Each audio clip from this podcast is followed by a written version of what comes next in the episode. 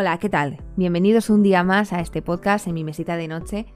Para los que sea vuestra primera vez que me escucháis, mi nombre es Teresa y aquí hablamos sobre todo tipo de géneros literarios, sobre todo la ciencia ficción, la fantasía, eh, la novela negra, bueno, yo largo, etcétera. Pero como podéis ver en el título, no os traigo una reseña. Hoy os traigo una reflexión. El año pasado, a finales de año, mi hermana y yo, mi hermana Sara y yo, estuvimos analizando exhaustivamente capítulo a capítulo La Rueda del Tiempo. ya desde la perspectiva de una persona que no había leído la saga, pero que le gusta mucho todo el tema esta de la fantasía y tal y cual. Y yo sí que me había leído los primeros libros. Y tenía unas ganas tremendas, sobre todo por los trailers, la protagonista, eh, que bueno, que viene de Amazon Prime con un presupuesto impresionante. Mm, y en fin, la conclusión fue muy parecida. Ella piensa que es un truño de serie y yo pienso lo mismo, pero que además se ha encargado la saga. Y que no sé muy bien a dónde se ha ido todo ese presupuesto. Es que si lo piensas bien, un medio que debería ser perfecto para captar nuevos lectores, se convierte en justo lo contrario. Al final una, una persona que es fan necesita volver a leerse ese libro para recordar lo bueno que era. Y una persona que no tiene ni idea de ese mundillo y que se acerca por curiosidad, pero acaba saliendo del cine o apaga la tele y dice, esta historia jamás me la pienso leer, no solamente es un fracaso para la taquilla, es que es un fracaso para la literatura. Es un medio contraproducente, con toda la cantidad de, instrumentos que tienen a nivel audiovisual. Es que ya no hablo solo de, yo qué sé, de, de las localizaciones o de los efectos especiales, de las bandas sonoras, es que también tienes mucho material donde escoger y una variedad que no te puedes encontrar en ningún otro lugar. Con todo eso, ¿cómo es posible que tengamos una lista interminable de adaptaciones que son una mierda y que solo se puedan contar con los dedos las que, son un éxito? Precisamente me quiero focalizar en el fondo de la cuestión. Quiero encontrar las claves del éxito o las causas del fracaso, y para eso, como ya va siendo tradición, he preguntado a algún familiar y amigo para ver qué opinan de todo este asunto. Vamos a ver qué dicen, porque traen propuestas interesantes. ¿Has, eh, visto alguna adaptación que te haya llevado a leer el libro? No. ¿Por qué crees que pasa eso? No me apetece leer. Quita más tiempo que una película. Te falta de todo. ¿Una adaptación que te haya gustado mucho? El Corredor del Laberinto, por ejemplo. ¿Y te lo leerías? Es que las películas tampoco me gustaron, entonces imagino que el libro será mejor, pero. Pero no acabas de decir que una Teresa muy borracha, yo qué sé. A ver, Elena, ¿una adaptación?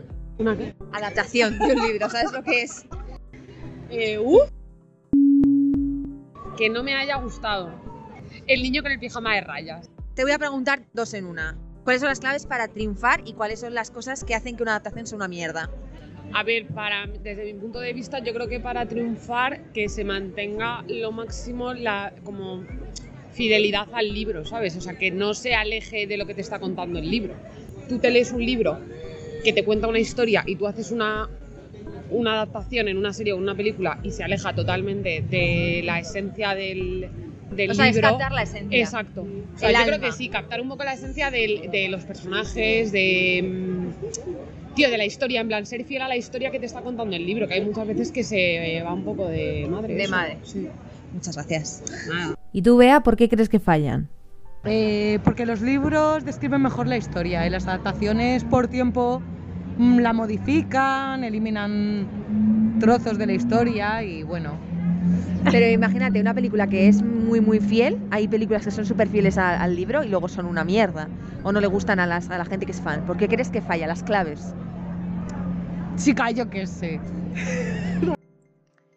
Pues a ver, las adaptaciones que más me han, más me han gustado, sin duda, es de las tres películas de los Juegos del Hambre.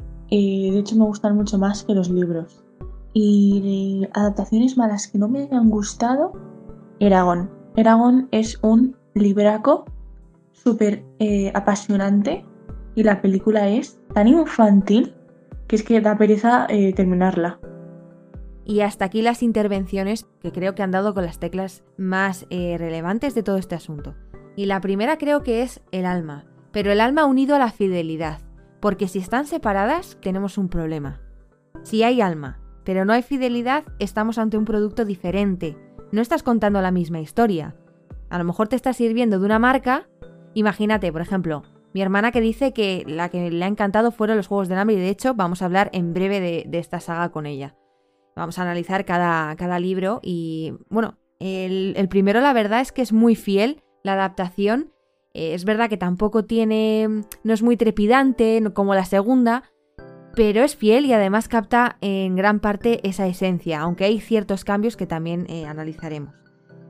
Pero tenemos una, un producto completo, que satisface yo creo que a fans y a las personas que no conocíamos esta historia, por ejemplo, ella y yo no la conocíamos, pero a partir de ahí sí que nos acercamos a esta saga, de las que más nos gustan.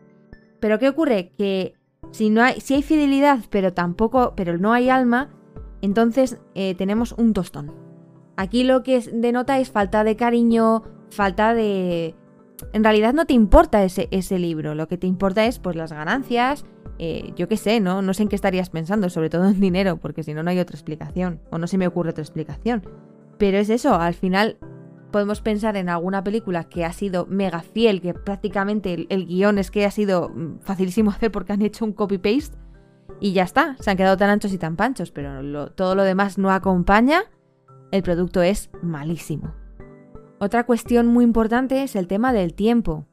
A ver, aquí creo que condiciona muchísimo el formato que se escoja. Si escoges el, formato de película, tienes una horquilla entre 2 y 3 horas, como muchísimo, porque claro, las películas más allá de 3 horas seguidas, la gente pierde la atención. Claro, si dejamos la película entre 2 horas, ya no digo menos, ¿no? Pero 2 horas y 2 horas y media, que suele ser lo normal, entonces tenemos que escoger las escenas que dejamos y las que añadimos. Bueno, las que añadimos, no, las que mantenemos.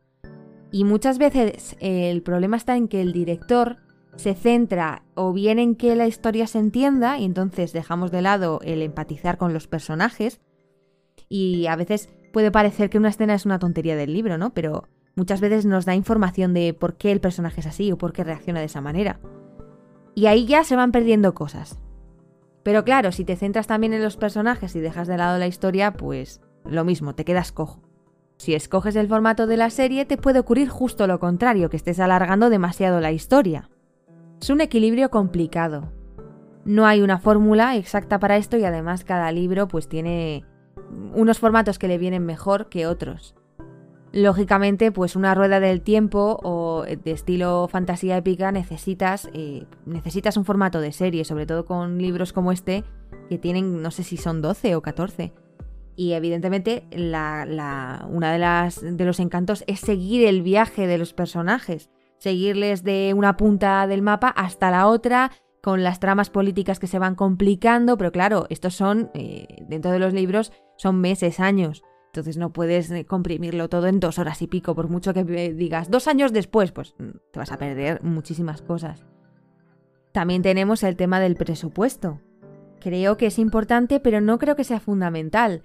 Eh, lo que creo es que tiene que ser adecuado. O sea, que lo que tengas lo utilices bien. Porque si luego te dan, véase la rueda del tiempo, te dan 10 millones por, por episodio, que es una burrada, pero luego haces el vestuario que haces o los efectos especiales que no sé de dónde los has sacado o a quién has contratado, pues evidentemente por mucho presupuesto que tengas, el resultado es pésimo ya siento meterme mucho con esta serie, pero es que mm, eh, esto justo es uno de los puntos que más llama la atención. Pero claro, creo también que eh, los guionistas, que toda esta gente que trabaja en el mundo audiovisual, eh, se supone que hay cierta creatividad, imaginación, y que esa gente puede producir sus propios recursos. Me explico. Hay gente muy fan de ciertas sagas, como por ejemplo Star Wars o cosas así, que sin tener presupuesto hacen lo que sea, sacan, yo que sé, hasta de las cortinas se sacan el vestuario. Y sacan cosas en YouTube o demás que son resultonas, no te digo yo que evidentemente estén a la altura de grandes producciones, pero desde luego hacen un esfuerzo que, que resulta en un buen producto para lo que es. Y bueno, pues eso, que escoger localizaciones buenas, un vestuario que no del cante, que digas, madre mía, qué ridículo, pues no. Eh, efectos especiales acorde a lo que estás haciendo. Una de ciencia ficción necesitas un buen presupuesto. Bueno, pues esto sería también una cuestión que es salvable con lo que ya hemos hablado, con que haya alma y que haya cierta fidelidad. Bueno, cierta no, que haya una buena fidelidad. Otra cuestión que no sé si es menor pero desde luego me parece que juegan mucho con, con nosotros en este asunto, es el tema del marketing, las expectativas. Ya no hablo solo de las que ellos te crean, sino las que te exige el propio libro. Si tú estás eh, adaptando un El Señor de los Anillos, como lo que van a hacer ahora la serie de Amazon Miedito me da, si estás adaptando ese tipo de novela, tan buena, de lo mejorcito que es, no, de lo mejor, sí, del top de la fantasía épica, pues cuidado con lo que vas a traer. Es que es como un músico que de repente se pone a tocar una, una obra que tiene muchísima dificultad. Pues si, si puedes y tienes la capacidad adelante. Pero si no, ni se te ocurra meterte ahí, porque va a ser un absoluto desastre. Otra cosa que me encanta es el tema del marketing.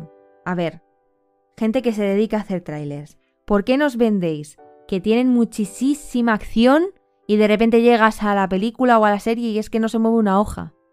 No lo entiendo y esto es culpa solo de ellos. Está en su mano vender, o sea, ser fieles a lo que están vendiendo. Esto es eh, publicidad engañosa. Pero aquí quería hacer parar un poquito, ya no todo es culpa creo de lo que viene a ser el productor. Creo que vamos a tratar una cuestión en la que tenemos que reflexionar los consumidores. Vivimos en una sociedad que lo quiere todo y lo quiere ya. Y no solo eso, sino que es eh, el medio, nuestra droga, nuestro medio de evasión por antonomasia es este. El cine, las series, la televisión en general. Es nuestra droga. ¿Qué ocurre? Que estamos con tal nivel de ansiedad cuando finaliza el día, tal, que necesitas algo que te distraiga y ya digo, nuestra principal distracción es esta. Y entonces lo queremos ya para allá. Esta serie que va a salir ahora mismo. Y claro, ¿qué ocurre? Que se une a la ansiedad de los productores por ganar la pela. La pela, que este, es uno de los grandes problemas de, las adaptaciones. La gente que no le importa nada el libro que está adaptando la saga solamente sabe que tiene muchos fans, que eso es segurísimo dinerillo para el bolsillo, porque van a acudir al cine o a la serie 100%. Pero también creo que ellos, eh, con eso de sacar trailers, volvemos a ese tema, al año, o sea, va a salir próximamente, y próximamente es al cabo de un año. Y luego hay retrasos, y luego hay que volver a filmar no sé qué cosas. Y al final, claro, te crean una ansiedad o sea, que creo que por una parte nosotros deberíamos tener en cuenta que cada, mm, este, cada trabajo de este estilo necesita su tiempo. Podemos pensar otra vez en, la serie de Arcane, que ya sé que la he nombrado varias veces, pero es que creo que ellos dijeron que tardaron 5 o 6 años. Es verdad que luego estuvo el tema del coronavirus y estuvieron parados y luego necesitaron eh, financiación y también eso les paró, pero aún así le sacaron sus, sus añitos. Y eso se nota, eso se ve en cada fotograma, que está cuidado, que tiene su mensaje en los... Eh, pues todo, cuidada la imagen, en los colores, en la composición, es que está genial. Y la música. Otro tema, el tema de las bandas sonoras. Tenemos grandísimos compositores y muchas veces eso es lo que salva a las películas. Pero bueno, esto no es lo fundamental porque si una banda sonora está bien, eh, lo que vas a crear es un producto excelente, excelente, o sea, de 10. Si una banda sonora está mal, pues al final lo que más te vas a fijar es en... te va a molestar, pero lo que te vas a centrar es en la historia, en los personajes, o ni siquiera, o va a pasar desapercibida, no es el punto central, puede ser un plus enorme con todo esto que quiero decir, bueno, pues me encantaría, pero claro, esto no me va a escuchar ni Peter, pero me encantaría que las productoras de verdad le pusieran cariño, que al final eso se nota, tío. Y con dar cariño me refiero a eso, a darle el tiempo que necesita para hacer un buen trabajo. Y por otra parte que evidentemente estamos en una sociedad muy hedonista y bueno, pues que lo queremos todo para allá y muy impaciente, y igual lo que necesitamos es, por una parte, que eh, la gente que hace estas cosas no nos pongan eh, los dientes largos desde dos años para atrás o un año para atrás. Y claro, a ver, que yo sé que eso es marketing, pero es que luego eh, si el producto fuera excelente, genial, bueno, nos lo has hecho pasar mal unos cuantos meses, pero al final ha merecido la pena. Pero si es que luego la mayoría no merecen la pena, pues mejor te lo ahorras. Y de repente dices, oye, mira, que dentro de dos semanas, un mes, Dos meses como mucho va a salir esto. Pues ok. En fin, no sé. Pero de todas maneras, eh, seguro que hay muchos más elementos que me estoy dejando por ahí o profundidad en cada cuestión que hemos tratado. Ahora, eh, lo que sí que quería también comentaros, y esto me hace mucha ilusión, es que esto es un nuevo programa.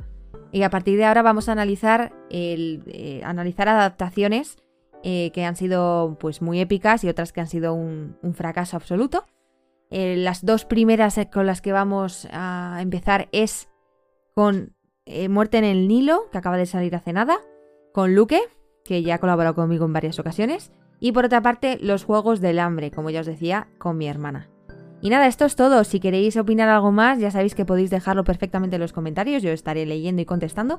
Y eh, bueno, que eh, para no perderos ninguna noticia, estoy en Twitter, en Instagram y en las plataformas principales de podcast, como son iTunes, eh, Spotify, Anchor, iBox y todas estas. Y nada, que espero que vuestra semana sea lo mejor posible. Ahora sí que sí, nos toca despedirnos con el lema de este podcast. El mundo ya es suficientemente deprimente como para no aprovechar la mejor vía de escape, la literatura.